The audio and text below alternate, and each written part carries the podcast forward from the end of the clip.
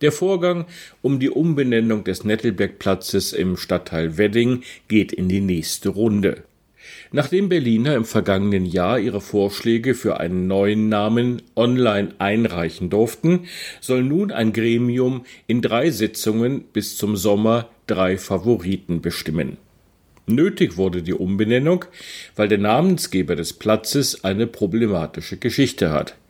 Joachim Nettelbeck, 1738 bis 1824, so heißt es auf dem Bürgerbeteiligungsportal meinberlin.de, war zu seiner Zeit aktiv im Sklavenhandel tätig und betrieb Koloniallobbyismus.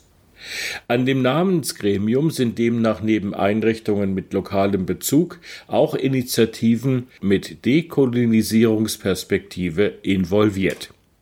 Nach Angaben des Bürgerbeteiligungsbüros Mischmidt in Mitte sollen die drei ausgewählten Namen anschließend in Zusammenarbeit mit dem Mitte Museum Berlin gründlich geprüft werden, vermutlich um eine ähnlich abschreckende Vergangenheit des neuen Namensgebers oder der neuen Namensgeberin auszuschließen. Erst nach Abschluss der Prüfung wird die Bezirksverordnetenversammlung endgültig über den neuen Namen entscheiden. Dabei kann das Gremium aus zahlreichen ernsten und nicht so ernst gemeinten Vorschlägen auswählen. Die meisten Kommentare hat der Vorschlag Gisela Breitling Platz erhalten.